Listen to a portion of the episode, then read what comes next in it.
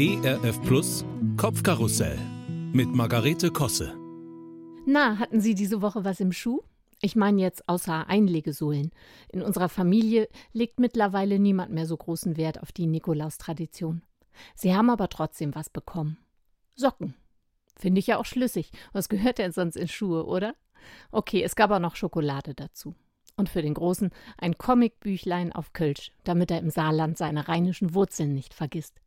Und für meinen Mann diese Pflaume in Madeira Marzipantaler. Die liebt er. Früher gab's die immer nur auf der Fähre von Dänemark nach Schweden. Jetzt gibt's die auch bei Aldi. Hat er Glück gehabt. Und die Söhne auch, weil ich so nett bin. Ein ganz kleines bisschen freuen sie sich nämlich schon, aber mehr so innerlich. Und wenn's nix gäb, wird das wahrscheinlich auch keinem auffallen. Früher, als ich selbst Kind war, da war das aber eine ganz wichtige Sache. Ich habe schon damals meine Gummireitstiefel genommen, denn da ging am meisten rein.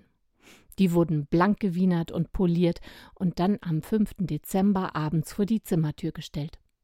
An einen Tag Anfang Dezember kann ich mich noch ganz besonders erinnern. Ich muss so fünf oder sechs gewesen sein und hatte einige Monate zuvor ein Puppenhaus geschenkt bekommen. Genauer gesagt ein Puppenklassenzimmer, fein gefertigt aus Holz, die Wände sogar tapeziert, kleine Schreibpulte und Stühle und kleine Puppen mit Ledertornistern auf dem Rücken. Sogar eine echte Tafel mit Kreide gab's. Ich erinnere mich nicht mehr, wie ich daran gekommen bin. Ich glaube, die Großeltern hatten es mir zum Geburtstag besorgt. Es gefiel mir sehr. Aber es gab da diesen einen besagten Tag, an dem mich meine Familie aufs heftigste provoziert hat. Genau weiß ich nicht mehr, worum es ging, aber es heißt ja schon in meinem Lieblingsbuch, ihr Väter, ich ergänze, und Mütter, reizt eure Kinder nicht zum Zorn. Um es kurz zu machen, ich bekam einen Wutanfall sondergleichen und machte das gesamte Puppenhaus durch eine beherzte Zertrampelung dem Erdboden gleich. Ungefähr so, wie man im Müllhäuschen leere Kartons zertritt, damit sie besser in die Papiertonne passen. Die Eltern und Großeltern waren angemessen empört. Kurz danach kam dann der Nikolaustag. Ich stellte die Stiefel vor die Zimmertüre und man ahnt es bereits, am nächsten Morgen war die Erschütterung groß.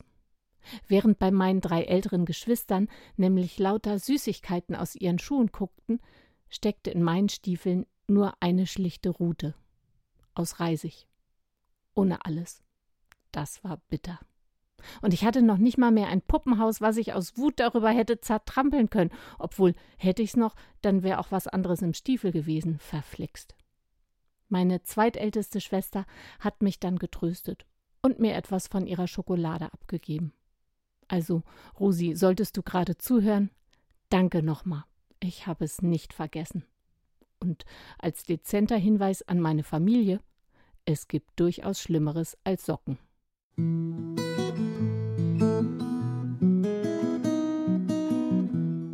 Kopfkarussell von und mit Margarete Kosse. Auch in der Audiothek oder als Podcast auf erfplus.de. ERF Plus. Gutes im Radio.